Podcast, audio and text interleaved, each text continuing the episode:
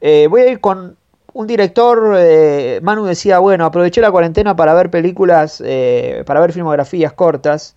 la verdad es que en este tiempo estuve leyendo el libro de Bret Easton Ellis, el libro blanco, un libro repleto de, casi él escupiendo cosas de su vida, de cuando escribió American Psycho, de lo que opina de la película, de lo que opina de las adaptaciones, de lo que opina de, Trump, de lo que opina del mundo actual. Digo, es, es como hay un montón de, de, pensamientos y entre todas esas cosas se permite eh, hacer algunos análisis de películas. Eh, y entre él, con su condición de blanco, eh, homosexual, eh, clase alta, ya a esta altura clase media alta o alta por, pero bueno, se dedica solamente a escribir, básicamente, eh, opina sobre películas que más o menos retratan esos temas y da su, su parecer.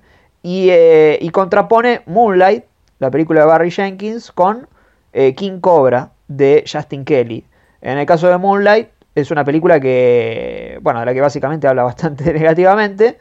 Eh, no por, o, no, abrimos entre paréntesis, no solo porque la haya dirigido un director eh, heterosexual contando la historia de un chico homosexual, no solo pasa por ahí, sino por el hecho de que eh, es una película que, que, que, solo trata ese tema desde el dolor, ¿no? O sea, si no existiera el dolor, no podría, no habría película y de que el personaje protagonista no existe, es solamente eh, receptor de, de un montón de cosas. Exactamente, un montón de cosas negativas que le pasan. Y lo que planteaba Bret Easton Ellis, que decía que en ese mismo año, creo que era, sí, creo que las dos son de ese mismo año, bueno, no me importa, no importa ahora.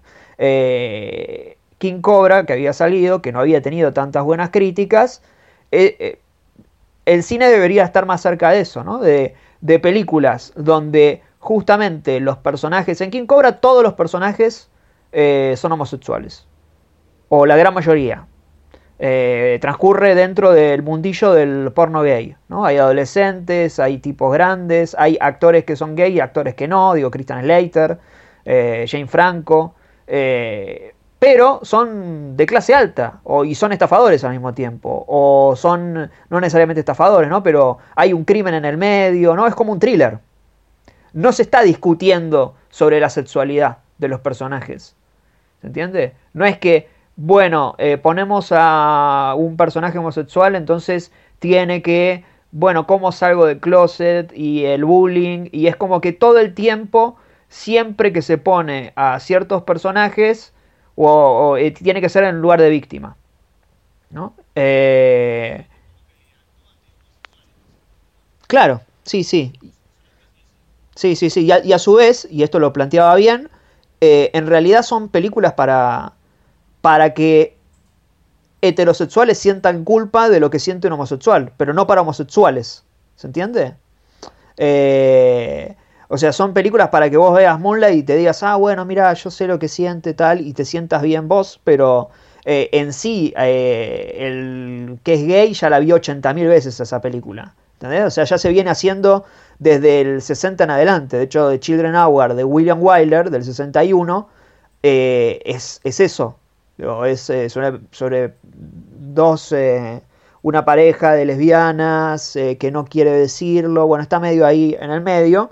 Pero eso fue en el 61, ¿no? Y estamos en el 2020. Ya además, eh, no, no voy a decir que no corre más, porque obviamente todavía sigue existiendo la discriminación y la homofobia, pero ya es como que ya se superó un poco el tema de, del salir del closet. O sea, ya está visto distinto.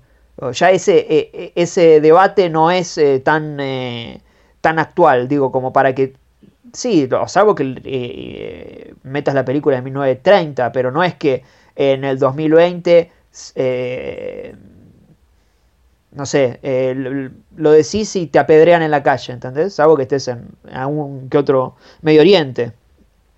O sea, de hecho la última película de Dolan es un retroceso en toda su filmografía, porque plantea eso, ¿no? La dificultad de salir del closet, pero dentro de 2020. La película no. Es como que el verosímil no, no, termina de cuajar. Encima son tipos va, grandes, como adolescentes, medio ahí, ¿no? Entre 20 y pico.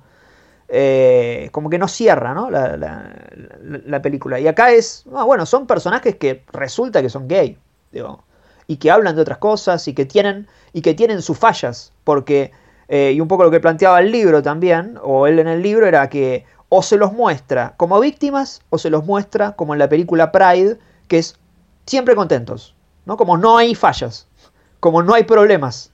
O tienen todos los problemas del mundo o no tienen problemas. Y acá es, son personajes completamente grises. De hecho, Justin Kelly dirige otra película que es eh, I Am Michael, que la trama es... Eh, siempre son películas como muy de... Eh, que te ponen en lugares medio intrincados. Bueno, I, Am Michael, una película que arranca con un, un pastor que es Jane Franco, que le dice que viene un chico y le dice, eh, la verdad que estoy empezando a sentir, teniendo, a tener sentimientos homosexuales y bla, bla, bla. Y, el, y Jane Franco le dice, la homosexualidad no existe. Eh, corte A, 10 años atrás, el tipo es eh, un activista gay de los más reconocidos de una revista. O sea que toda la película es de cómo ese, ese militante conocidísimo, porque hasta lo, lo reconocen en, en los boliches. Eh, y si no mal no recuerdo, si no vive en San Francisco, después se muda a San Francisco, pasa a convertirse en pastor. ¿no? O sea, pasa a odiar aquello en lo que formaba parte. Eh, uno diría, la, película cómoda es hacerlo al revés, ¿no? Que el tipo sea pastor y que después se convierta en... Eh, de todas formas, estos dos casos y la, y la otra tercera película que, que tiene son todas basadas en hechos reales. Entonces toma a partir de hechos reales donde un poco se refugia ahí, como, bueno, no me vengas a decir que esto no pasa en la vida, porque justamente hay un, eh, hay un antecedente. Eh, esa es eh, también muy interesante, Ian Michael. Y la tercera que hizo, basada en hechos reales, es JT Leroy con Kristen Stewart, donde viene lo que es la trama, es bastante enquilombada, ¿no? porque es una de vuelta, también pasó en la, vida real, pero una mujer que escribe un libro como si fuera eh, un eh, joven de, de, 19 años. O sea, eh, no, lo, escribe bajo su nombre. ¿Se entiende? No es que lo escribe en la primera persona de un hombre, de un chico de 19 años, sino que hasta pone la fotito, una fotito que robó de un lado y se inventa una biografía. Claro, ese libro se convierte en bestseller y ella es una, es una mujer de 40 años. Y, y, la empiezan a llamar de todos lados pidiéndole entrevistas. Entonces siempre las entrevistas las da por teléfono porque no puede presentarse. O sea, no, no, no hay un rostro porque no existe esa persona. Y no puede decirlo porque se arma todo un inconveniente.